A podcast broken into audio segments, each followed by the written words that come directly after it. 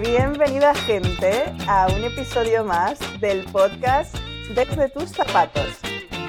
Y hoy tenemos como invitada a alguien que llevo un año detrás de ella. literal, literal, llevo un año, además hace un año exacto, ¿eh? Sí. Y no es ni más ni menos que Miriam Galán. Para los que no habéis oído hablar de ella, es la que fue, es una profesora que fue galardonada con el eh, Teacher, Global Teacher Awards, que es la mejor profesora del mundo. Eh, y bueno, la historia viene que justo el año pasado, en esta fecha, que por cierto cumplimos ahora un añito del podcast, eh, justo en esta fecha, pues resulta que, em, nada, estaba yo mirando, pues como estaba ya muy metida en el tema del podcast y a quién traer, etcétera, etcétera, justo me aparece el artículo donde hablan de la profesora española, que ha sido la mejor profesora, etcétera, etcétera. Y entonces, pues mm, enseguida la contacto. Dije, antes de que empiece todo el mundo a bombardearla, voy a contactar porque fue recién salido del horno. Y justo Miriam me contestó muy amablemente. Y bueno, desde entonces la verdad es que hemos seguido en contacto, pero no hemos conseguido quedar porque la fama a esta mujer le ha rodeado. Pero ella siempre me ha tenido ahí presente y al final lo hemos logrado un añito después. Así que nada, y bueno, y la idea era un poco eh, traerla a hablar sobre, eh, porque una de las cosas que me impactó de, de, aquello del premio era como educación infantil de 0 a 3 años. Y yo me quedé así como, ahí no era la guardería donde uno está. Y bueno, ahí es donde empieza Miriam. empieza a abrir los ojos y a sacar las garras.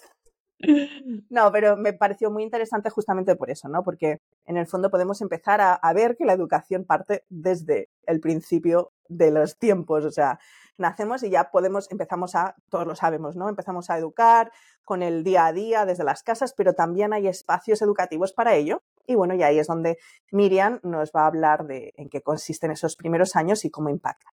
Pero vamos a seguir hablando con ella. Cuéntanos, Miriam, introduce quién eres y cuéntanos un poquito tu carrera. Me has presentado tan bonito que ahora ya no sé qué ni qué decir. Pues es verdad que hace un año nos conocimos y nada, bueno, soy Miriam Galán, eh, llevo más de 20 años ejerciendo como profesora, sobre todo como maestra, educadora infantil, aunque he hecho un montón de, cosas. Eh, estos últimos años he estado en la escuela infantil de 0 a 3 años.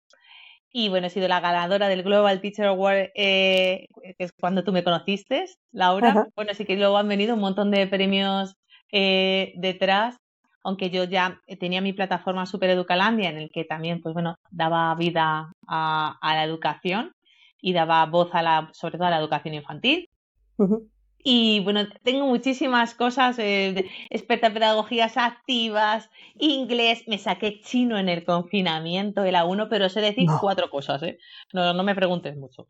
Y bueno, he hecho un montón de, de, cosas y de cada dos por tres soy una, una persona pues que, muy inquieta, eh, Laura ya lo sabe, y hablo muchísimo. Y sí que es verdad que, cada dos por tres estoy formándome. Eh, eh, esta última semana hice un curso de dificultades del aprendizaje y bueno, ahí estoy dándole a tope con la educación. En continuo aprendizaje, que es la gracia, ¿no? Porque al final mm. los profes que se quedan estancados son los que al final pierden el, rumbo, ¿no? De hacia dónde va el, barco, ¿no? Eh, así que perfecto, me parece. Pero cuéntanos, Miriam, bueno, Miriam, aparte de que yo, por otro lado, me alegro de que hayamos tardado un año en, hablar, porque la verdad es que eso ha hecho que nos empezamos a, seguir mutuamente y em, pues yo he empezado a descubrir también que hay todo un mundo, ¿no? Detrás de, de los docentes, donde se hacen distintas cosas por repensar la educación, por entrar en, diálogos, profesores entre nosotros, em, pero además, efectivamente, se me olvidó mencionar que justamente tú tienes eh, tu espacio de Supereducalandia, mm. donde además durante la pandemia eh, ayudaste ¿no? a mantener como activo el trabajo con, los chicos. Eh, sobre todo, a ver, yo eh, pasé una situación complicada, creo que todos la pasamos, pero bueno, si yo es que tuve una situación complicada donde eh, pues eh, falleció un, familiar muy cercano y bueno, pues ya sabéis cómo fue todo, que pues estábamos todos como, por lo menos yo tenía como mucha ansiedad y yo pensaba, yo no tengo hijos, pero yo pensaba, como soy un amante de, de, de, de la educación y de los niños y me apasiona, pensaba en toda esa gente cómo lo estaría pasando, sobre todo con sus hijos. O sea, si estaban pasando, si, si estaban pasando lo mismo que yo, cómo la pasaban también con los niños. O sea, me parecía como todo muy complicado, muy obtuso. Entonces, eh, desde Supereducalandia lo que hice fue crear varios festivales para que esa gente se entretuviera, se tuviera su plan familiar durante ese día para realizar actividades, para pasarlo bien y eh, teníamos, bueno, eh, el cartel cada, el del, del, mes, a lo mejor eh, pinchó Abel Ramos, que es un DJ bastante famoso, que ha estado en Tomorrowland, etcétera, etcétera. Luego Raúl Charlo también hizo un concierto desde su casa, que es un artista infantil. Y luego pues había nutricionistas que, que hacían recetas y la podías hacer con ellas. Mm. Recetas fáciles, el típico bizcocho o galletas. O sea, todos hacíamos una, una función, yo contaba cuentos, otra amiga pues eh, hacía maquillaje en casa para los niños. Entonces, mm, pues bueno, durante el día estabas distraído y estabas haciendo una actividad con, con, con tu hijo que no solo era eh, educativa, sino que era también divertida y lúdica. Entonces, pues bueno, eh, durante la pandemia realicé un montón de, de, actividades, además cada día pues se escribía en el blog Em, pasaba a ver fichas entre comillas, sino eh, cosas para pintar, para colorear, para escribir, o sea, que no fuera, que la palabra fichas está tan mal vista que bueno, hay que tener un cuidadito con las palabras, entonces bueno, eh, pues pasaba siempre material, ¿vale? Mm. Para que, que hicieran eh, en casa, desde lectoescritura a pinta y colorea, hacer un collar de macarrones, por favor, que los collares de macarrones son muy bonitos. No dejemos de hacer collares de macarrones por mucho que nos diga eh, que la gente infantil solo sabemos, eh, sabemos hacer collares de macarrones. Que sepáis que los collares de macarrones tienen una función y es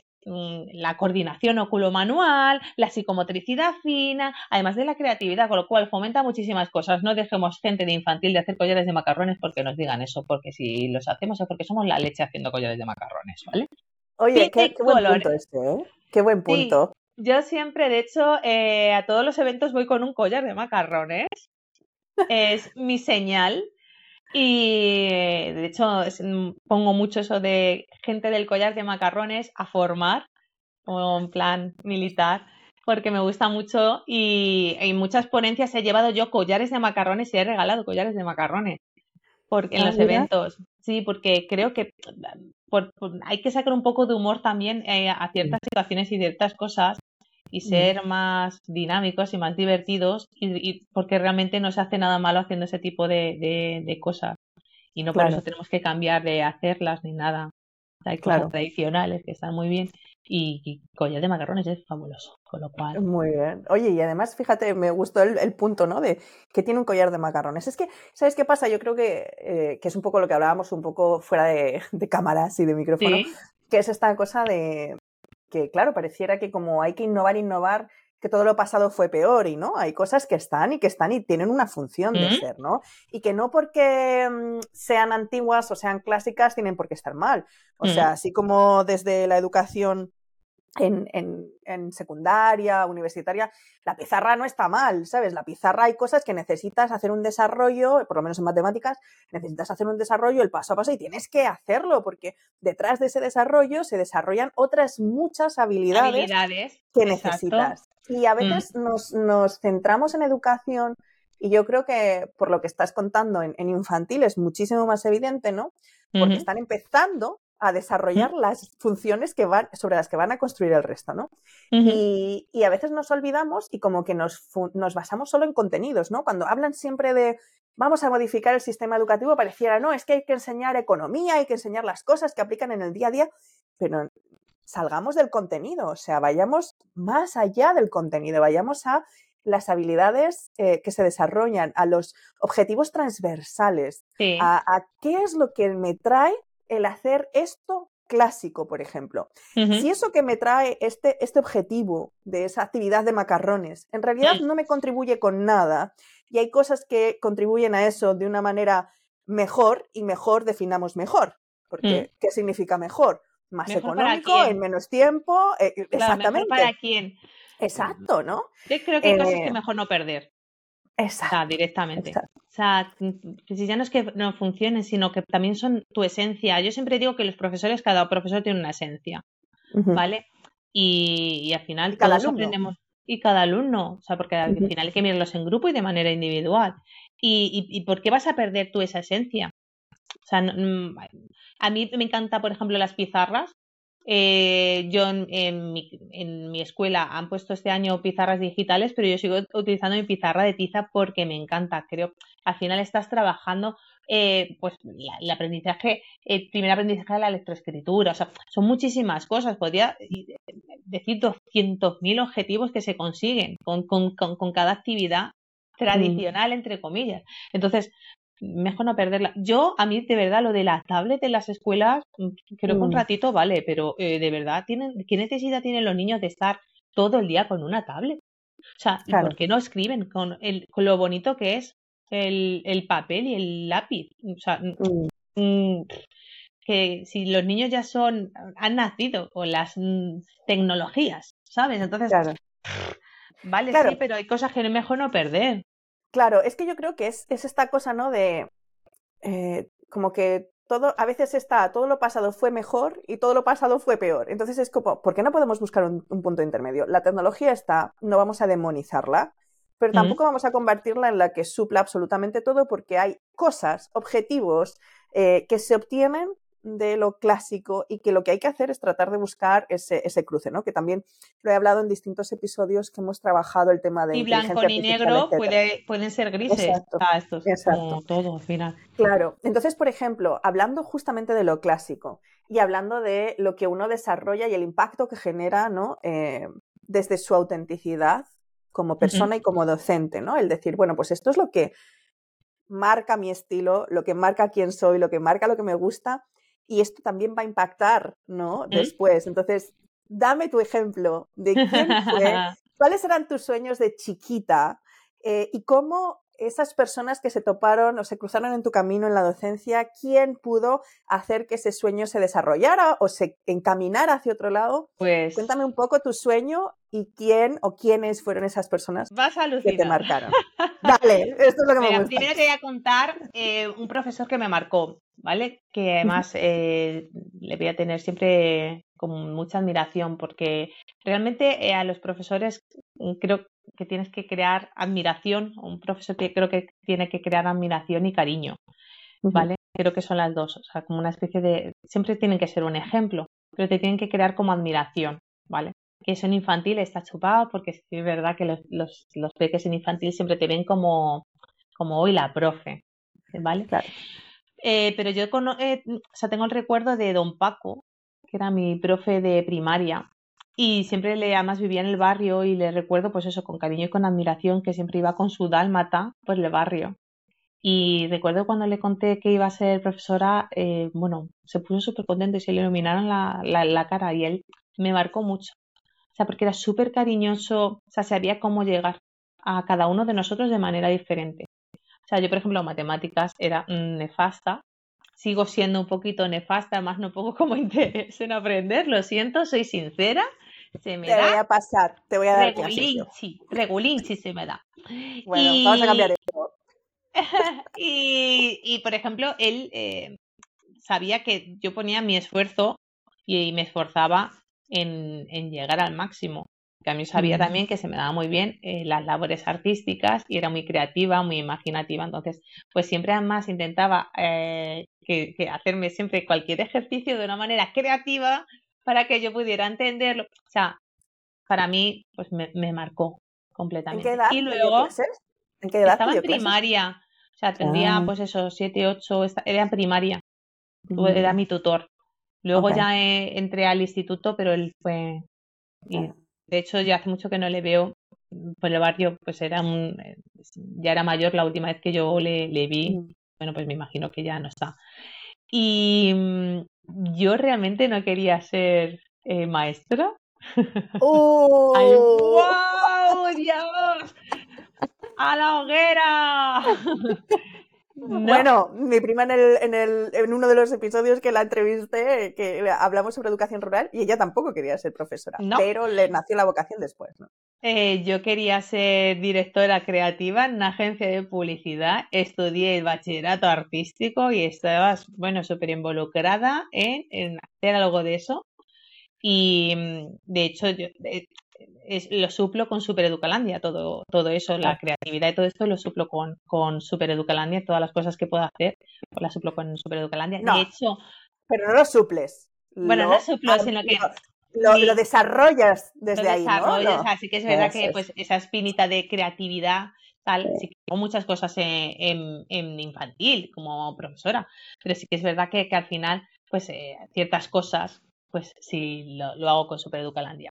De hecho, me llamaron y he, sido jurado eh, del, chupete, que, es, em, pues eh, fui jurado para valorar a los mejores anuncios infantiles y juveniles y conocí un montón de directores creativos y ya estaba como un plan de ¡wow! ¡qué fuerte! sí, estuve en Publicis España, que conocí un montón de gente allí, bueno, que al final, pues bueno, he vivido también esa experiencia entonces yo sí que quería ser, eh, pues eso, eh, directora creativa, trabajar en publicidad o lo que fuera. Terminé en educación infantil porque no me dio la nota. ¡Oh! ¡Wow! ¡Qué vocacional! pero, bueno, pero cuando entré eh, a la carrera dije, esto me encanta, esto es lo mío, eso es real, ¿eh? Oh. Porque me podía haber ido. Pero continué y de hecho eh, eh, o sea, me he formado en mil millón de cosas. O sea, todo lo, que, lo, que lo que he estudiado está relacionado todo, todo, todo a la educación, porque me ha gustado, o sea, me he enamorado de, de la profesión. Que eso también es muy bonito, al final no es vocacional, pero sí me he enamorado de, de, de lo que es la profesión. Pero no sé, es que, ¿sabes que Después de las entrevistas que he ido haciendo de gente que conocía yo antes de las entrevistas, gente que conozco que no he entrevistado, gente que he entrevistado.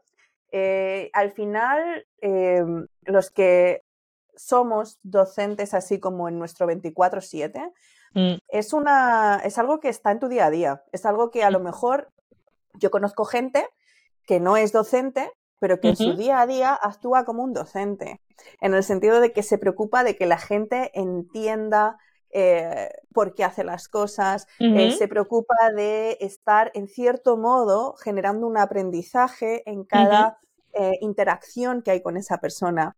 se encargan de que todo sea claro, se encargan de que haya esta ida y venida, ¿no? Con el, el, el el, docente, eh, aprendiz, ¿no? O sea, como el eh, enseñante, aprendiz, ¿no? Em, y al final, yo creo que es una actitud. Sí, posible. Yo creo que es una actitud de vida, ¿no? Una posición frente a la vida, ¿no? Mm, sí, porque es que es verdad que yo mm, tiendo a explicarlo todo al final, ¿eh? Que estoy con mi chico y como en plan, no, esto, porque tal, porque no sé qué, y el otro dice, vale, vale. Pero sí que es verdad que lo utilizo muchísimo. O sea, que, y eso ya no es eh, por profesión, sino que eso es ya pues la esencia, la, una parte de la, personalidad de cada uno. Es que es eso, y a veces eh, también yo creo, no sé ahora, eh, no sabría decirte ahora, pero por lo menos en nuestra época, ¿cierto? Como que parecía que como que las carreras que llevaban más sonido era ingeniería, era, no, sé, era como que era lo más. Claro, como que ser profesor pareciera de repente como que es una, una carrera de segunda. A veces suena así. Y, y, de hecho, solo hay que ver, ¿no? O sea, eh, muchas veces de, se hecho, los profes como profesionales de segunda. sí, bueno, y depende del nivel en el que ejerzas, eres o no maestro o profesor. Exacto, exacto. Que si trabajas, eh, si eres profe de secundario de la universidad, eres top. Pero si eres de. yo trabajando en una escuela infantil, tú has dicho guardería y me he tirado de los claro. Claro. Y la gente lo ve como, bueno, ahí están todo el día, pues eso, pinta y colorea, cambiando pañales, que yo esa frase de verdad me mata. Mm. O, o, están jugando. Ojalá pudiera estar yo jugando. claro. Pero a partir del juego están aprendiendo. Eso te iba a eh, decir, que el juego tiene su, su, claro, el juego tiene una importancia pedagógica. Claro, ellos están, o sea, con el juego ellos están aprendiendo. O sea, cuando yo saco juego simbólico, ellos están aprendiendo que un plato es para comer, una cuchara están aprendiendo. Cuando yo estoy cambiándole un pañal a un niño, estoy creando un vínculo con ese niño, un vínculo increíble, mm. porque el, niño, o sea, le estoy limpiando. No sé si me entendéis. La gente que son padres lo entenderán. Entonces, yo estoy creando un vínculo con, con, con, ese pequeño cuando yo le estoy cambiando un pañal. No le estoy cambiando un pañal como si fuera algo negativo. O sea, para mí es algo mm. positivo cambiar un pañal. Con lo cual, eh, hay que ver las cosas de otra manera. No es pinta y colorea. O sea, están estimulando su creatividad. O sea, hay que, que abrir un poco más la mente. Pero claro, mm. eh, normalmente la gente que, que no se ve o que no vive el, lo que es el trabajo de una escuela infantil de educación infantil, yo te hablo de escuela infantil porque es lo peor ya, como, uh, mm, ahí cambia pañales. Claro, es como... Y en cambio, como mm. si no lo viven, no lo vivencian, pues no, no, no lo valoran. Eh, a mí me llamó eh, mucho la atención. A ver, yo te voy a hablar ahora mismo de, de mí con lo del premio. Yo me inscribí porque una familia eh, pensó que yo podía optar a ese premio y me, y, me, y me nominaron. Entonces yo dije, bueno, si esta familia tal, pues bueno, lo voy me voy a inscribir. Pero nunca pensé que pudieran darme a mí el premio porque yo trabajo en una escuela infantil. O sea, yo misma me estaba quitando valor. Cuando a mí me dieron el premio, o sea, me costó asumir que me habían dado el premio. O sea, eh, que yo me tiré una semana en shock, mm. literal. O sea, yo me acuerdo que les, eh, me dijo una compañera en el trabajo, miren, ¿qué ha pasado con esto? Y le dije, pues es que creo que he ganado. O sea, así, ¿eh? Literal. Uy, que creo que he ganado. ¿Qué, que es que creo que he ganado, pero llevaba ya una semana yo rumiando eso. O sea, y oh. cuando me dijo, a ver, déjame ver el mail. O sea, se puso a leerlo, miren que has ganado, todo el mundo allí gritando y yo sentada en la silla. Diciendo, como, ganado? Eh, pero de verdad me está pasando esto a mí. O sea, como que no, no, no asocias. Eh, o sea, incluso tú misma, como estás acostumbrada a escuchar sandeces, pues tú misma ya muchas veces dudas de, de que mm. una persona de, del primer ciclo mm, pueda llegar a optar a ese premio. A mí en las entrevistas siempre me decían, eh, Miriam, ¿qué nos tienes que decir? Yo decía, eh, este premio no lo he ganado yo, le ha ganado el primer ciclo de educación infantil. Para que la gente de España valore eh, lo que es la educación infantil. Porque si una persona, o sea, un grupo de personas en la India han decidido que yo tenga ese premio, o sea, a mí me parece una pasada. O sea, una mm. pasada para, para, para el primer ciclo de educación infantil, para lo que es la educación infantil. O sea, y bueno, yo, en este año toda mi guerra ha sido en plan de la educación infantil, ¿por qué la educación infantil? para que se le dé más valor. Claro. Pues bueno. De hecho, mira, vamos a agarrarnos de esto porque una de las cosas que nosotros la hablamos en su minuto eh, y, que me gustaría que lo explicaras a todo el mundo. ¿Qué diferencia hay entre una guardería y una escuela de educación infantil? Rompamos ese, rompamos ese, esa primera eh, malentendido sin, obviamente, ojo, que no es que estemos diciendo que las guarderías no tengan un rol y no tengan una importancia, pero queremos matizar esto para empezar a romper, ¿no? Porque es mucha la gente que, porque a lo mejor también y quiero echar aquí una lanza a favor de este malentendido, eh, hay gente que no tiene a sus niños en escuelas infantiles. Entonces no sabe que existe ese mundo o, entiende que es lo mismo que una guardería, ¿no? Entonces, em, y yo como no tengo hijos, pues claro, más, más desconocimiento. La palabra guardería, la palabra guardería no existe. Porque nadie guarda a sus hijos, o sea, no guardas un, o sea, no está guardando un abrigo la palabra guardería es pues eh, muy antiguo de cuando tú dejabas a tu hijo porque tenías que ir a trabajar y la labor que se hacía era asistencial, que yo tengo una labor asistencial, ¿vale? Mm. Pero con un contenido educativo. Entonces, eh, ahora ya no existen las guarderías, existen lo que es las escuelas infantiles y todos los centros de 0 a 3 años son escuelas infantiles, porque la labor que se hace siempre es educativa, no solo asistencial. Está claro que tú dejas a tu hijo porque no te queda más remedio, entre comillas, porque tienes que ir a trabajar. Pero la labor sobre todo que tenemos es educativa, como te he dicho, siempre que, que cambia un pañal tiene una intención. una intención, ¿sabes? Más allá de limpiar, de, limpiar. Exactamente, entonces te digo eso porque es lo que siempre se dice. hace poco escuché una entrevista de si no quieres cambiar pañales, estar toda tu vida cambiando pañales, estudia. No, perdona, estudio por, mí, pero no porque no tenga que cambiar pañales. O sea, eso es absurdo. O sea, frases que, la, que Mm. las escuchas es como, al final, eh, dan Muy despectiva. Sí, muy yo despectiva, ¿no? a mí, yo cuando lo escuché fue como en plan de madre mía, lo decía una persona que, que, que trabaja en el ámbito de la educación infantil. Y a mí de verdad fue como, uff, qué cuchillo ahora mismo. O sea, Mm. no le haces un favor diciendo eso. O sea, yo estudiaré por formarme yo por, por, y por mis alumnos, ¿vale? Mm, Pero no porque no quiera cambiar pañales. Y cambiar pañales es algo bonito, realmente. claro. A ver. No siempre, ¿eh? A ver, no, pero es que es algo bonito. Yo en época de estudios niñez, Ahora va, y es que limpiar la cacota. ahora va a decir algo, no, fíjate, esta que dice que le gusta cambiar mierda. ¿Estamos tontos o qué? No, a ver, vamos a ser realistas, por favor. Bueno, Vamos todo a se puede romantizar. Todo se No, puede no, romantizar. No vamos a ser ahí súper naif. Uf, qué bonito es esta mierda. No, por favor, no. No. O sea, pero que sí que es real, que tiene una función, o sea, que tiene, o sea, que una finalidad.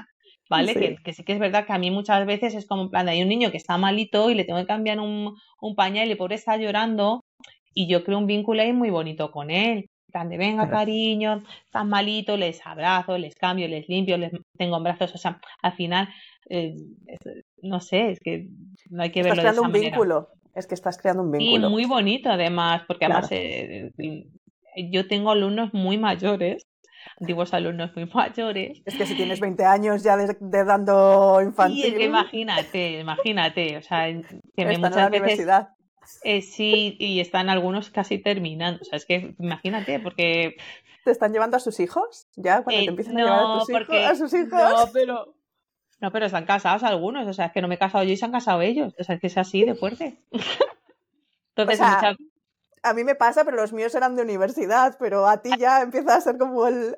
como eh, eh, que tú sigues siendo un bebé, yo cada, que- o sea, la primera vez que una niña exalumna, que se llama Susana, eh, que ya es Ah, mayor, eh, me buscó en el Facebook, fue de si tú eres un bebé y llevas pañales, cariño. O sea, no te asocio para nada. Yo hablaba con ella y la otra. Pues es que fíjate, tengo Facebook, voy a empezar el instituto y yo con plan de, ¿qué haces en Facebook?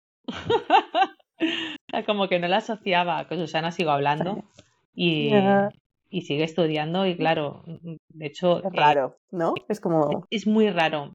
Como que tú sigues asociándole con un bebé. Como Mm. la has dejado ahí, yo he seguido viéndoles y tal, pero siempre van a ser como tus bebés. Entonces, Claro, que tener es- ese vínculo con ellos es súper bonito. claro. Cuéntanos un poco entonces, eh, bueno, primera cosa, mm, una guardería no es como tal, sino que en realidad estamos hablando de centros de educación infantil, donde ¿Sí? además de, obviamente hay que cuidar, pero eh, hay un, un objetivo educacional detrás. Entonces, em, cuéntanos, porque además la importancia de eh, justamente los niños entre 0 y 3 años están formándose, están empezando a hablar, empezando a andar, etcétera, etcétera, ¿no? Su psicomotricidad, etcétera. Entonces, eh, cuéntanos cómo es un día a día para una profesora de infantil para entender eh, cómo es ese proceso en el día a día, para entender cómo es un día a día para la profesora y para el estudiante que está ahí y, y un poco las personas que no tienen acceso a las escuelas infantiles, eh, cómo eso está pasando en sus casas, ¿no? Entonces, como que podamos hacer el paralelismo de cuál es el valor en cada cambiar el pañal, en cada hacer un collar de macarrones, en cada pintar una ficha. Explícanos el valor de cada día a día en ese trabajo. Pues mira, yo lo primero que hago nada más entrar es, yo tengo una Alexa y esto fue idea mía, esta locura fue idea mía. Eh, porque tecnología. hay que, las cosas no son ni blancas ni Ah. negras, no tengo pizarra digital, pero la Alexa sí porque creo que es importante que conozcan las tecnologías, ¿vale? Muy bien, Ya muy bien. tienen el móviles en casa, pero dije, ¿cómo puedo sacarle partido yo a algo que, ¿Qué tienen? que que tienen, pueden tener. ¿vale? Nueva eh, tecnología, música, Claro. ¿vale? Entonces, eh, yo a los padres a principio de curso siempre les pido que me, que me escriban tres o cuatro canciones que ellos escuchen en casa en el coche que no sean infantiles, ¿vale? Ni tengan lenguaje soez, ¿vale? Me traen de todo. O sea, me traen desde la Macarena a canciones de Queen, a Guns N' Roses, a. David Guetta, o sea, me traen de todo. Entonces yo creo una playlist y por las mañanas nada más entrar yo le digo a mi Alexa que me ponga la playlist cole, Entonces suenan todas esas canciones que ellos escuchan en casa. Entonces ellos van entrando a clase con sus canciones. Como eh, entran de nueve a nueve y media, que no tienen un horario fijo de entrada, pues van escuchando sus canciones. Entonces les mola un montón porque les hace sentir como en casa, como en el hogar. Entonces, mis niños este año tienen dos, tres años. Entonces, eh, mola muchísimo que, ellos ya llevan haciéndolo tres años, ¿vale? Entonces es con mi canción y esta es la canción de Diego y esta es la canción de... y entran contentos porque se sienten como en casa, porque son las canciones que escuchan ellos en casa. Con lo cual ya, pues bueno, escuchar música tiene un valor eh, añadido emocional etcétera, etcétera. Además de que conocen distintos tipos de música, adquieren un gusto por, por distintos tipos de música, eh, reconocen que si suena la guitarra, que si suena, porque luego eso también, fíjate cómo suena la guitarra, vamos a tocar la guitarra, mira cómo suena eh, la batería. O sea que al final, pues trabajamos todas esas cosas. Luego, tras la, la entrada, que mientras están escuchando música, están haciendo juego libre, ellos pueden coger lo que quieran de la clase y jugar. ¿Vale? Siempre con unas normas. Importante, importante. tener unas normas y unos límites. una cosa es que los niños tengan derecho al juego, pero siempre con las normas. No podemos sacar todos los juguetes al suelo. Así, yo siempre a los primeros que entran, que sacamos hoy chicos, pues venga, vamos a sacar los juegos simbólicos. Juego simbólico y los bebés. Al día siguiente, quiero sacar el juego simbólico. No, que lo sacamos ayer. Vamos a sacar los coches. o sea, para ir eh, pues en ese ratito de entrada, pues están jugando juego libre. Se recoge todo y hacemos una asamblea. Eh, nos sentamos todos en círculo, ¿vale?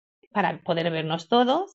Y en la asamblea, pues eh, además de preguntar yo si ha sido el fin de semana, qué tal han pasado el fin de semana, si alguno quiere contar algo, son muy pequeños. Pero bueno, ya estoy fomentando el lenguaje ahí y también el conocimiento entre los compañeros, sus gustos. Escuchar escuchar, la atención, normas, bueno, un montón de, cosas, o sea, estás fomentando un montón de, cosas. Espera, porque también tienes que saber esperar. Y, además, a mí me vino muy bien ese rato porque les conoces de, manera individual a cada uno, que además te, fijas muchísimo, para luego saber qué puedes trabajar en el aula. O sea, eh, si sabes que les gusta mucho la patrulla canina, pues eh, si tienes que enseñarles el círculo, a lo mejor es la patrulla canina quien se lo enseña. Y a lo mejor utiliza la patrulla, te digo la patrulla canina, que hay la gente que diga, la patrulla canina, ya les estás enseñando vídeos de...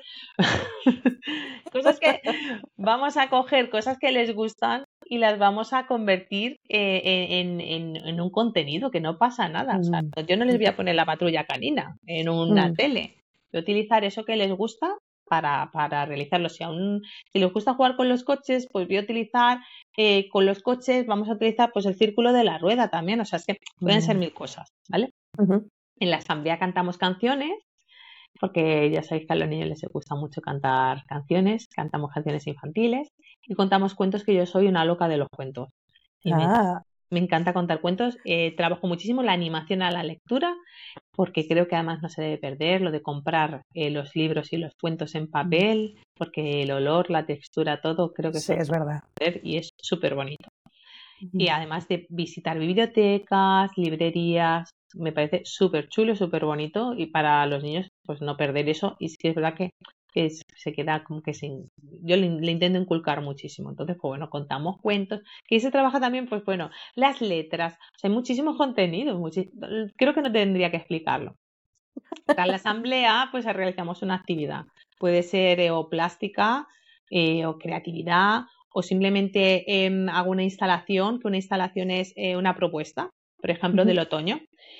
cojo, o le pido a los papás o, cojo yo eh, pues frutos del otoño, hojas del otoño y lo coloco de tal manera que formen eh, algo, algo, pues un círculo o una espiral. Entonces el, lo pongo en otra clase, lo coloco en otra clase eh, o, antes de que lleguen ellos o se queda una compañera en clase, me voy a colocarlo y los niños entran a poder manipular, jugar, investigar con esos objetos que ellos ya medio conocen porque la asamblea a lo mejor les he dicho, pues eh, ya estamos en otoño, porque también se trabaja las estaciones en la asamblea, se trabaja todo el contenido. Mm. Estamos en otoño, se caen las hojas, son hojas, esto es la bellota, esto es pues sí, entonces cuando ellos llegan allí y además se entretienen muchísimo con las instalaciones, gusta muchísimo. Claro. Pues una instalación. O por ejemplo, la plastilina les encanta. Y fíjate, es algo súper antiguo. Pues la plastilina les, flipa, se pueden quedar horas y horas con la plastilina, les gusta muchísimo y hacen un montón de cosas y están pues eh, también eh, estimulando la psicomotricidad de las manos, de los dedos para el día de mañana poder coger el bolígrafo o el, o el pencil de la tablet para escribir. al final fomenta muchísimas cosas. También salimos fuera al patio porque es un, o sea, los niños tienen que salir al aire libre investigar su entorno, conocer su entorno y jugar con, con, con los compañeros. Y en, de hecho, en el patio donde estoy yo este año tiene arena. A mí me gusta mucho lo de que jueguen con la arena, mm. porque también se ha perdido mucho lo de juego en la arena y me gusta un montón. Y luego, bueno, pues entran y el aseo, se lavan ellos, han aprendido ya a lavarse las manos, que el año pasado lo trabajé un montón, aprendí a lavarse las manos, algunos van al baño, otros se les cambia el pañal. Y luego pues la comida, que ya están, la mayoría comen solitos, porque también el año ah. pasado trabajé en la cuchara y comen solos y yo estoy también con ellos en, en la hora de la comida. Y nada, pues al terminar de comer eh, se vuelven a asear y se van a dormir. Después de la siesta pues ya empiezan a venir los papás, se asean otra vez y vuelven a venir los papás. Y es ah. nuestro día a día. Y la preparación, ¿cuánto te lleva? Eso es tu día a día adentro. ¿Qué implica el poder hacer ese día a día adentro oh. fuera? a ver, todas las tardes eh, tenemos un ratito para programar en, nivel. En niveles, las varias clases de, nivel. Por ejemplo, yo este año estoy en 2-3 años. las, se dividen en tres edades, ¿vale? 0-1, que es bebés, 1-2 y 2-3, ¿vale? Pues yo este año estoy en 2-3, que es el último curso, por así decirlo, de escuela infantil, ¿vale? Pues eh, nos reunimos todos los eh, tutores de, nivel de 2-3 para programar lo que vamos a hacer durante el mes y luego al día siguiente, pues, eh, pues colocamos o programamos más definido qué materiales necesitamos, qué actividad se va a realizar, que, o sea, todas esas cosas. Por ejemplo, yo mañana eh, eh, voy a pintar, eh, estamos trabajando, este año el proyecto es sobre los cuentos, mi clase es la de Elmer, el ah. cuento de Elmer, y, otra clase, cada, cada semana trabajamos más o menos un cuento que ha elegido por su clase, y la de la clase de animales, que es la de un caracol, un caracol, un cocodrilo, iban juntos por el camino. Bueno, pues eh, tenemos que pintar cada uno como una especie de, página y a mí me ha tocado caracol, caracol, cocodrilo. Y luego lo vamos a exponer por toda la, escuela. Entonces mañana me toca hacerlo, entonces he estado haciendo los caracoles y los cocodrilos en mi momento de programación para, para mañana que lo puedan pintar. Pero no solo eso, hay mucho tema burocrático eh, para mandar a, a la pues eso a la comunidad de Madrid a las programaciones las, las situaciones de aprendizaje que está rellenando continuamente papeleos que mm. te comen mucho tiempo y muchas veces pues dejas de hacer ciertas cosas para rellenar eso que muchas veces lo haces en tu tiempo libre de en tu tiempo libre ¿no? Eh, porque tu colegio además es una, o sea, tu escuela es una escuela de la comunidad o es... O es una eh, escuela de la Comunidad de Madrid, eh, es, es, que es como concertada, es pública de gestión privada. Okay. es de la Comunidad de Madrid, pero lo gestiona una empresa externa. Ya, perfecto. Pero o sea, tienes todo lo malo. tienes lo malo de, de, pues, de los papeles y todo eso. Y luego, bueno, pues también tienes lo bueno también de que es una empresa privada y muchas veces pues em, tienes más posibilidades eh, con materiales, cosas de esas, porque cuando trabajas en una pública cobras mucho más, las profesoras, claro. ah, las eh, públicas se cobra más que las eh, que son gestionadas. por, por oposición y cobras bastante más, que esa es una otra lucha igual que no se entiende, porque una persona que está ejerciendo el mismo trabajo que tú cobra como mm, a lo mejor 700 euros más que tú. Pero luego ellos, por ejemplo, tienen otros contras, que es que no reciben, por ejemplo, eh, materiales, etcétera. Es, claro, a ver, en la, hora de materiales y cosas de esas es un poquito más complicado. Pero claro. es, que, es que en todas partes cojea. O sea, da igual donde sí, todo cojea. Te mm. cojea de algún lado, ¿eh? No, no, hay, no hay cómo. Oye, y te iba a preguntar, eh, en esto de la, del aula, ¿no? Porque según me ibas contando y, y cómo hablabas ¿no? de las actividades y cómo se organiza y la asamblea y cómo en el fondo en infantil tenemos esta cosa, por lo que estoy viendo, de dejarles como más dentro de unas normas y unos límites, dejarles más este espacio creativo individual. Sí. Eh, ¿Es más fácil o más difícil trabajar la diversidad en el aula? Si, por ejemplo, te llega alguien, eh, no sé, eh, con algún tipo de discapacidad o si te llega alguien... Eh, yo imagino que, por ejemplo, el tema de, de, eh, de etnias o que vengan eh, de culturas distintas, etcétera, al ser tan chiquitos, eso, por No ejemplo, hay- no es, no es tema porque los niños, No, los niños no ven esas diferencias. Eh, ma- Además, la interculturalidad, eh, además no- no ven las diferencias de ningún aspecto de la interculturalidad. Al final, ellos la tienen tan arraigada ya de- dentro de la sociedad, por lo menos yo lo veo aquí ya en España, que ya no es igual. O sea, no lo ven como algo raro que venga un niño pues de tez negra. Eh, o sea, no, no lo ven, o sea, no les parece, o sea, les parece algo de lo más normal y lo ten- tienen como muy arraigado.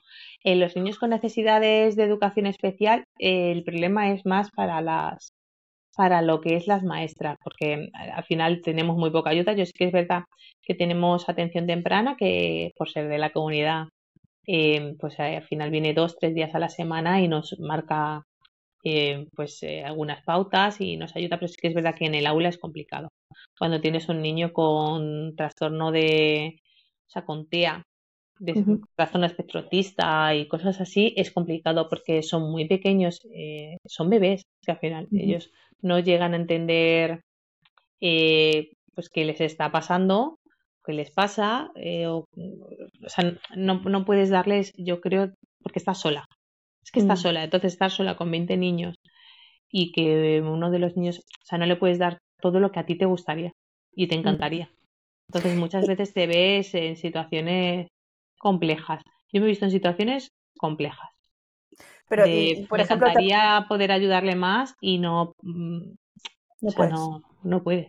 Entonces. Y, te ha pasado tener, eh, porque justamente lo hablaba el otro día con una amiga, ¿no? Que muchas veces eh, nosotros vemos cosas en los estudiantes que los padres no ¿Mm? ven porque nosotros tratamos con muchísimos estudiantes a lo largo de nuestro día a día y de nuestra vida. Entonces al final tenemos, cuando ya llevas en esto todo tu, toda tu vida, o sea, ya te has convertido en un experto, tienes ese ojo, ¿no? De decir, "Mm, Sí, esto va por aquí y que los padres no lo ven. cuando llegas a un aula, eh, yo ya eh, llego y sé perfectamente quién va a ser el más nervioso, quién eh, parece que, mm, que a lo mejor tiene un pequeño retraso madurativo, o quién va a tener problemas de comunicación, o quién eh, va a ser el más protagonista. O sea, ya o sea, sabes, o sea, ya la experiencia te lo hace. Entonces, sí que es de, a, mí me ha pasado en varias ocasiones que es complicado. Con, a ver, es como siempre muy difícil comentarle a los padres que hay, eh, pues que a lo mejor sería beneficioso el, el hacer un estudio sobre el pequeño, eh, si alguien puede evaluarlo. O sea, es complicado porque al final, pues a ver, es entendible que son sus hijos y es complicado llegar a entenderlo. Pero sí que es verdad que, que, que, bueno, con mucho cariño, hablándole siempre con mucho cariño a los papás, eh, suelen entenderlo y, y suelen a- ayudarnos y apoyarnos los unos a los otros y o sea, no he llegado a tener ningún problema, por así decirlo, de que algún padre, pues no sé, o se violentara o se molestara porque le dijera, o sea, no lo he tenido. Sí que pues a lo mejor les ha costado mucho entender ciertas situaciones. O sea, yo Mm. de, de- de llegar a decirle que, que había un TEA en clase a unos papás y de que ellos pues no llegan a entender, pero bueno, tienes que tener paciencia con esa familia porque es una situación complicada, porque es algo para, para siempre. Entonces, pues Claro. eh, llegar a entender eso, pues para ellos es complicado. Entonces, pues bueno, eh, con cariño y con paciencia siempre. Claro, es que igual eh, yo creo que en infantil por ahí que es un poco más fácil em, entrar a conversar porque estás moldeando todavía, ¿no? Esas Mm. personalidades. Entonces es más Por fácil que te escuchen. por eso es tan importante la educación infantil. Y no es broma, y no es broma, sí, sí, estoy totalmente de acuerdo contigo. De hecho, eh, fíjate que en, en uno de los podcasts, hace ya de, de los primeros, hablaban justo uno de los profes que, que son amigos míos que estaban eh, hablando ¿no? de la burocracia, etcétera, etcétera, y ellos mencionaban, entre las cosas que estábamos hablando, dice, claro, es que yo mis hijos yo los llevo a la escuela de infantil y es que yo me entero de lo que cobran las profesoras de mis niños, dice, y es que son mi tesoro, lo más preciado, no sé qué, y yo los dejo ahí mm, todo el día, ¿sabes? Entonces, eh, tiene un valor, dice, y como que no se vea ese trabajo, y ellos mismos, siendo profesores, ¿no? Decían, hacían ese comentario. Y claro, y efectivamente, yo, claro, yo al no tener hijos y yo trabajar con chicos ya más mayores, a mí se me escapa un poco el, el, como, o sea, percibo obviamente que tiene un valor fundamental, pero se me escapa realmente el, el, ahora no, pero se me escapaba el, el, el peso, ¿no? De, de, la educación en esa edad, porque también yo estaba acostumbrada a que en esa edad tú estabas con tus padres. Hoy en día los padres, pues claro, eh, ya trabajan y sí. antiguamente era la madre la que se quedaba en casa, el padre, pero hoy en día ya todo el mundo trabaja, entonces, mm. claro, ya con mis sobrinos, por ejemplo, ellos han ido a escuela infantil, etcétera, y claro, y es que en esas edades, como los estás empezando a ver, no moldeando, sino que en el fondo ellos mismos están empezando a moldear. Sí, creando su personalidad. Son esponjas, claro, son esponjas mm. de su entorno. Entonces, como aquellos que ya vengan con características que les diferencien, mm. eh, es el momento, ¿no? Como de captarlo. Y una de las cosas que, por ejemplo, a mí me pasa es que eh, yo ya me encuentro con chavales que ya están 11, 12 años, etcétera, y de repente detectas estas cosas, ¿no? De que, sí. oye, quizás tiene una, un retardo en, en cuanto a eh, su, su, ritmo de aprendizaje, uh -huh. eh, necesita otros tiempos, ¿no? Y esto puede estar asociado con, o esta mm. persona, este estudiante, esta estudiante, eh, se frustra muchísimo aquí y es muy rápido pensando, entonces podría ser que sus características sean otras, entonces ahí de repente en el momento que tú hablas, y es curioso porque todo el mundo quiere que sus hijos sean distintos, pero al mm. mismo tiempo, ¿qué distintos? ¿Qué significa Exacto. distinto?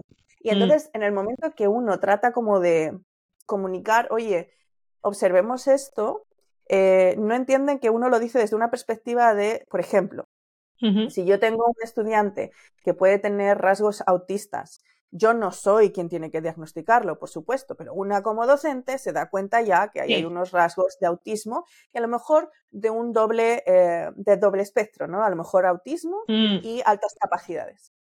Entonces, claro, tú ves cierta sintomatología ahí o, o, ciertas características, ¿no? Que dices, pues claro, yo puedo hacer, si, si podemos tener el diagnóstico de, o sea, el diagnóstico o, o digamos, podemos eh, ver cuál es el, el, el, ADN de esta personalidad, ¿no? Mm. Entre comillas. Eh, podemos poner las herramientas para que siendo esa persona como es, uh -huh. el mundo no le duela. Mm, sí. ¿Me entiendes? Y esa parte es lo que todavía falta mucho por trabajar porque pareciera que en algunos casos estuvieras diciendo que el hijo o la hija está fallado. Mm. Y no es esto. Entonces yo creo que desde esa perspectiva en educación infantil quizás es más sencillo, porque sí. es donde se puede agarrar tempranamente esto. Sí, sí. Y como que ahí tu voz pesa más, por ejemplo, que la mía, porque la mm. mía sería como, oye, lleva ya 11, es, mi hijo es así, no es que, mm. ya, pero es que en ese es así, hay momentos de sufrimiento que si sabemos por qué viene ese sufrimiento, podemos hacer que se convierta en, un, en, un, en una gema, ¿sabes? Entonces... Sí, yo, sí que es real que, que, desde, yo creo que todas las educadoras y todas las que aman su trabajo en, tienen tutorías con, con, los papás y siempre les cuentan un poquito cómo, cómo o sea, los factores de, de cada peque. Y, uh -huh. Pero la mayoría de las veces los papás lo ven con, con buenos ojos. O sea, siempre uh -huh. hay alguno que le cuesta más pero lo ven con buenos ojos. Sí que es verdad que, que en educación infantil se ve en ese aspecto de diferente manera, pero porque son muy pequeños y porque ven solución. No sé si me entiendes. Claro. O sea, se puede hacer así o se puede hacer así, pero ya cuando tienen cierta edad es más complicado. Yo, mi sobrino eh, es de altas capacidades y bueno, es que era muy cantoso, entonces yo sí que es verdad que. Mmm, ¿Cuántos años tiene? Normal. Pues tiene 11, eh, va eh, adelantado un curso y luego va todos los sábados a pues a unas clases especiales de la Comunidad de Madrid que son programación y cosas de estas ya complicadísimas y, y, ya con yo recuerdo unas navidades que estábamos eh, le, le, habían regalado una pizarra y se cogió el niño la tiza eh, no, no había cumplido los dos años desde mi, mi sobrino es de febrero y eran navidades, o sea, cumplía los dos años en dos meses, ¿vale? Pero no tenía los dos años. Y cogía la tiza y tú le decías, Nico, pon papá. Y te ponías papá. ¿vale? Papá, ¿vale? Es que llegó mi padre y dice, pon Francisco. Y puso Francisco. Francisco. O sea, y yo ya le dije a mi hermano, esto no es normal. O sea, es que no es normal. Dije, es que no es normal. Además, hablaba muchísimo. Hablaba inglés súper bien y español. A mi madre, o sea, la vacilaba. Pues que empezaba a decir, eh, a lo mejor le decían no sé qué. Y decía mi madre, es que yo el niño no le entiendo. Y claro, el otro más apuesta, la hablaba en inglés o, la, o le mezclaba cosas. O sea, era muy cantoso. Pues que es verdad que desde pequeño eh, se pues nota, se, nota. Se, valoró, se vio y mi hermano dijo, mira, eh, estoy cambiando. Porque niña más en infantil se aburría. Claro, es que, mira, mi sobrina, mira, mi sobrina, entonces era como un plan de, yo decía, es eh, que, o sea, lo que pasa es que hasta los, eh, creo que son casi seis años, no pueden hacerle una valoración de altas capacidades, entonces sí que es verdad que, pues que, es un poco ahí. Claro, mira, mi sobrina, por ejemplo, ella con dos, tres años, cuando ya empezó a hablar y ya, ya tenía frases, la tía con tres años, tres años, cuatro años, mm. te hacía sarcasmos e ironías. Qué fuerte. o sea, y te dejaba, te decías, me acaba de tomar el pelo. O sea, esta niña con tres años y medio, cuatro, me está tomando el pelo. y, ah. se quedaba así con la cara de, eh, ¿Qué pasa? Te he vacilado. Te he vacilado, sí, he sido yo, ¿sabes? Y es como, claro, y tú dices, sabéis que esto no es normal, ¿verdad? O sea, sabéis, o sea, sabéis que esto, o sea, normal para ella, pero sabéis que en, un niño a su edad, una niña a su edad, no es, digamos normal. que es como que quizá ella tiene unas características distintas. Fuerte. Y claro, y te das cuenta de esas cosas pero claro, muchas veces, y además al no ser algo que les limita, si no es todo lo contrario, es algo que hace gracia, ¿no? Mm. Pues al final eh, es como, ah, pero es que es su personalidad. Y sí, pero, ¿sabes? Si uno empieza a poner ojo en esas edades. claro, si llega a esa lógica, ¿sabes? Mm, es que eso no es normal, es que a lo mejor no llego ni yo a esa lógica, entonces, muy fuerte. Mm. Es que Tengo un niño en clase este año que a mí me sorprende muchísimo porque conjuga tan bien los verbos y habla tan sumamente bien y, pues llega a, unos límites que te quedas como, mm, ¿cómo has llegado a ese pensamiento que tienes dos años? O sea, a la Alexa le empieza, Alexa, ponme musiquita y yo muchas veces como... Musiquita. O, o, el otro día, nos vamos a merendar ya, Miriam, y dije, espérate un momento, no sé qué hora es. Y dice, Alexa, ¿qué hora es? Y le dice la hora, y dice, ya nos vamos. Digo, pues si tú no sabes la hora, ¿qué es? que tienes dos años. Yo la miraba y yo decía que no, pero si no puedes hablar a qué es, cariño. O sea, entonces, sí, no, ese tipo de conceptos te quedas como diciendo, no sé, muy bien.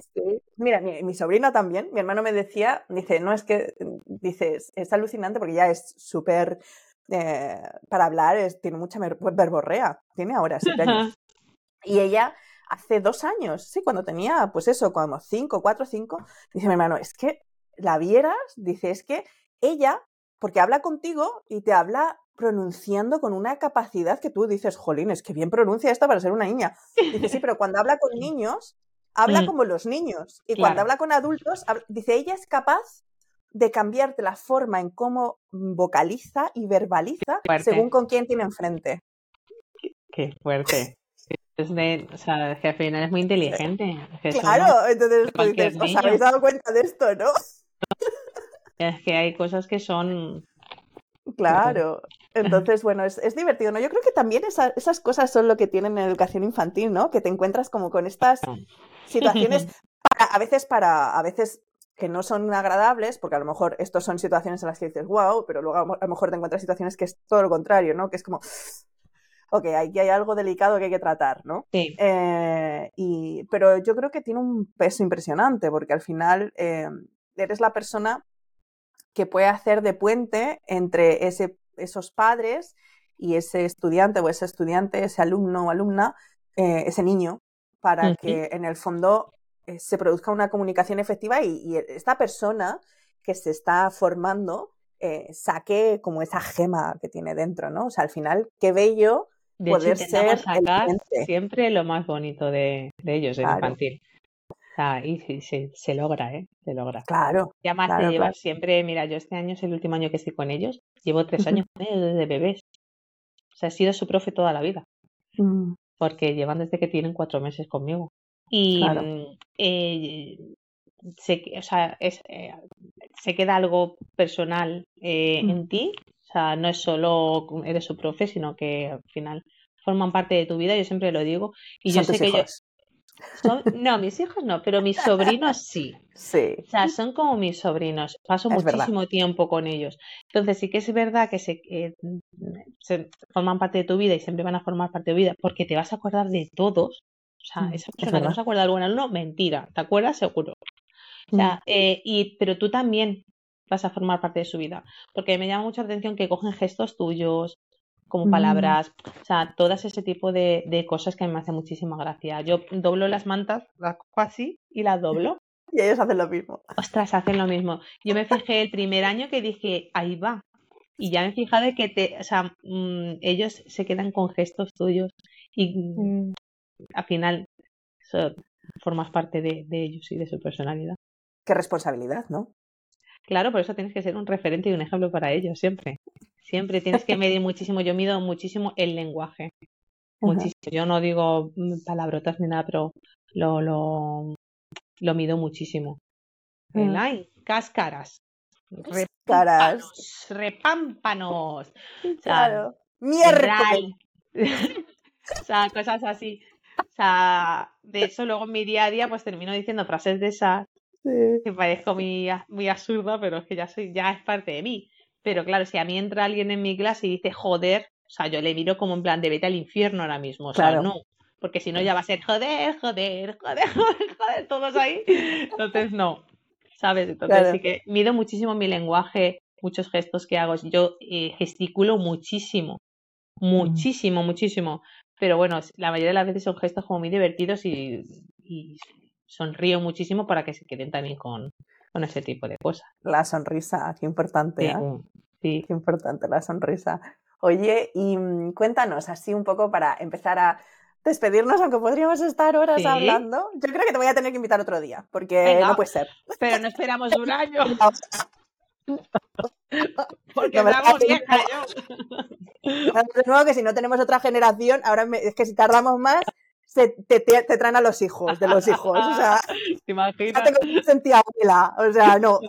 Aquí estoy con los nietos. Claro. De mis primeros la conversación? Pues bueno, aquel niño de dos años que hablaba con Alexa, ahora tengo a su hijo de dos años hablando con la nueva tecnología. Ver, pero cualquier cosa.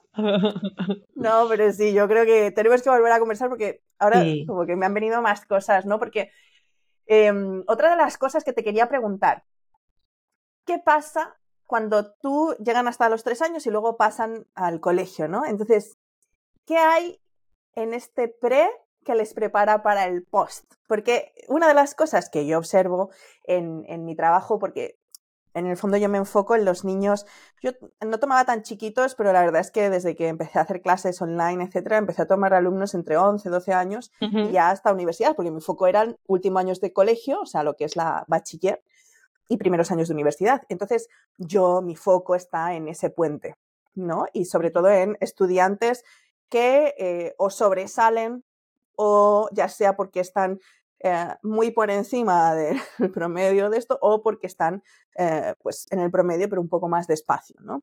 O sea, digamos los extremos. Entonces, lo que observo es que en esos puentes siempre hay un agujero, que es donde los alumnos es como estoy acostumbrado en el instituto que se hacía esto así, la matemática en la universidad se hacía así. Entonces, digamos que yo hago ese puente entre esto.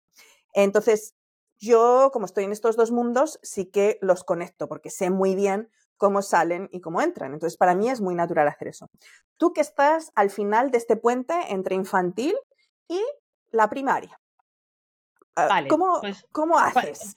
pues eh, tanto pasar de escuela infantil a lo que es el colegio de segundo ciclo, o sea, de primer ciclo a segundo ciclo, de segundo ciclo a primero de, primaria, eh, más que conceptos, eh, yo lo veo como autonomía, individualización, más que conceptos como el aprenderse el círculo. Mm, si es que se lo va a aprender, o sea, es que me da igual que no se sepa el círculo, o no se sepa lo que es un cuadrado, el color rojo, el verde o el amarillo, o sea, me da igual, ¿vale?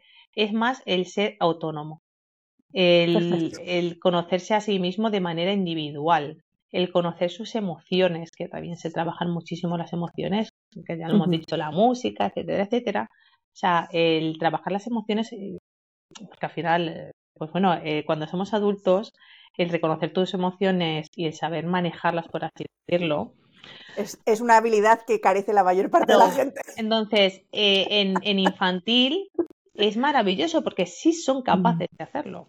O sea, yo siempre cuando viene alguna mamá y se pone a llorar, me dice, es que no quiero que me vea el niño, digo, pero bueno, te puede ver reír, no te puede ver llorar. Llorar, no pasa nada.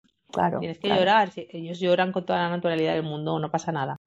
Pues eh, igual, el saber cuándo, pues eh, ya se me ha pasado, lloradita y a seguir, ¿no? Pues esto es lo mismo, ¿vale? O sea, creo que es más, eh, más que de conceptos, pues de, de autonomía, de emociones y de individualización más que de conceptos, pero eh, en ambos casos. Luego en primaria, pues sí que se, ya es más conceptos de primaria, secundaria y tal. Pero lo que es en infantil, yo creo que es más, más eso. Que es primer ciclo y segundo ciclo de infantil, en el fondo. Sí, sobre todo cuando salen del primer ciclo, que es de la escuela infantil, a lo que es el colegio, al segundo ciclo de infantil, que ya es con tres años. O sea, eh, se nota muchísimo cuando trabajas en el segundo ciclo quién viene de escuela infantil y quién no, porque por, por, por su comportamiento. Ah. Creo que hay un estudio que además, eso lo voy a buscar, porque recuerdo el año pasado, o lo compartiste tú, puede ser, no sé, pero hubo un, un, vi un estudio, y además mm. está súper detallado, de cómo se veían diferencias entre los mm. los niños que habían recibido educación de 0 a 3 años sí. versus los que no la habían recibido. Mm. Eh, ya sea en escuela o en casa, pero con la capacidad de tener en el fondo saber sí. por qué estamos haciendo lo que estamos haciendo, ¿no? Y había una gran diferencia, creo que era justamente en temas de autonomía y autonomía, en temas de... Lo que te he dicho, mis niños, eh, Mm. pues algunos, la mayoría se lavan las manos solos, solitos las manos y la boca, o sea, algo tan fácil como eso, comen solos, o sea, Y saben comen de pedir todo. cosas, saben decir cómo están o no. Sí, de hecho sí, yo eh, hoy por ejemplo tenía una niña que no se encontraba bien y yo le he dicho, eh, ¿qué te encuentras? ¿Estás triste? No. ¿Qué te pasa? ¿Te duele la tripa? Tengo dolor. Tengo, o sea, saben de- desarrollar ya qué es lo que les pasa cuando realmente están en casa, ellos lloran y dicen, ¿Qué te pasa? ¿Qué te pasa? Claro, ¿qué te pasa? Pero no, no, no llegan a, no sé si me entiendes, o sea, son capaces Sí. de decir si están tristes, si están contentos, si vienen enfadados, o sea, de ese tipo de, de cosas. Y bueno, autonomía, pues eso, van al baño, eh, se lavan las manos, eh, se, eh, se mantienen sentados para hacer una actividad, eh, o sea, no sé, eh, es la autonomía, individualización, o sea, saben de ellos cómo son y que le necesitan y que y saben hacerlo. O sea, son Mm. autónomos, no necesitan del adulto para hacer ciertas cosas, la mayoría de las cosas. O sea, se sienten, pues eso, au- autónomos individuales y súper orgullosos de ello, porque yo les digo mucho lo de qué orgullosa estoy de ti. Cuando Ah, están aprendiendo ahora a ponerse los zapatos, porque el abrigo ya se lo saben poner, y cuando se los ponen, muchas veces se los ponen los pobrecitos al revés. Oh, Y yo digo, wow, increíble, qué orgullosa estoy de ti, choca, pero ahora no lo vamos a poner bien, ¿vale, cariño? Pero yo ya como en plan de lo he hecho, me los he puesto solo, Claro, ¿eh? Claro. que algunos luego no se los quieren cambiar, los pobres se van, los pobres con los zapatos al revés porque es como plan de, me los he puesto yo solo, ya no me los cambies, ¿eh? Pero van ahí, con- o sea, se sienten bien porque saben Sí. hacer sus cosas. Pues eh, un un peque normalmente que no ha ido a escuela infantil, que sus padres le van a enseñar de todo, está claro. Pero de eh, siempre es diferente. Porque hay un objetivo, porque en el fondo hay una intención, hay una intención. Mm. Si es que yo creo que tiene que ver con justamente la importancia de ser docente, de ser educador, es que sabes la intención con lo que haces cada cosa. Y muchas Mm. veces los padres y madres eh, hacen todo con la intención del amor y de querer Sí, eh, lo luego que mejor saben para sus hijos. socializar, al Claro, final saber estar con otros niños, eh, Claro. saben que, que, que, pues que, que no se puede hacer daño a un amigo o que Claro. pueden jugar con ellos. O sea, al final, pues eso, el tema social también es importante. Yo creo que es un poquito. Claro. Claro, es una mezcla, pero claro, efectivamente está ese matiz, ¿no? De entender la parte educativa detrás de cambiar un pañal o hacer un Mm. collar de macarrones. Así como por cerrar con lo que empezamos, Al- ¿no? A tope collar de macarrones. Oye, me voy a ir a hacer collares de macarrones. Ya, me, me- tengo macarrones, ¿eh? Estoy que Cuando te vea- dieron ganas. Cuando te vea, te regalo uno. Perfecto, me parece estupendo. Voy a hacer uno y te voy a mandar fotos. Vale. Oye, pues nada, Miriam, sabes que ha sido una maravilla, mereció la pena la espera. Tenemos que hablar de nuevo, porque yo creo que ha quedado muchos temas pendientes, porque me gustaría indagar un poquito más en eh, los valores que hay detrás de cada cosa que se hace en un aula de infantil, eh, el trabajo que hay detrás de diseñar cada una de esas actividades y el valor que mm. tiene el pensar que hay detrás de cada una de esas actividades y cómo eso se podría eh, pasar a casa, por ejemplo, si alguien no tiene la posibilidad de llevar a sus hijos a una escuela infantil, cómo poder ¿no? entender. Pues mira, voy a sacar un libro en enero, se publica, que lo podéis comprar ah. todos bueno, comenta, comenta. Momento publicitario. Momento publicitario. Se llama Felices en, la escuela y sale en enero con la editorial RBA, tope RBA. y bueno, pues en enero ahí estaremos, que eh, ahí hay más truquis, más truquis. Perfecto, perfecto, me encanta, me encanta. Muy bien, muy bien, muy bien, estupendo. Pues nada, pues ahí lo dejamos y muchísimas gracias por este tiempo, por esta conversación. Y muchas gracias. Ya sabéis, aprovecho también a hacer mi momento publicitario que está la newsletter, que eh, os podéis inscribir en la newsletter que llega quincenal. Hago podcast una semana, newsletter la siguiente y lo que hago es que comento lo relacionado con el podcast de esta semana y los posibles podcasts anteriores que estuvieran relacionados. Hay tres secciones donde en una hacemos una reflexión, la siguiente hacemos un resumen del podcast y de las relaciones entre otros podcasts que hemos hecho y luego en la tercera pongo una actividad, una sugerencia. Os tenéis que escribir que en el próximo. Eso es. Exactamente. Además sale ella y además, pues la idea es que vayamos participando cada vez más y podamos empezar a hacer de este un espacio donde compartir experiencias docentes y donde entre todos vayamos enriqueciendo esa experiencia de aprendizaje. Así que muchísimas gracias, Miriam. Estoy pero feliz. Es enorme, igualmente. Por esta conversación y nos seguimos viendo y espérate, que aquí tenemos nuestra despedida. Gracias. Hasta la próxima. Ah, gracias, Miriam.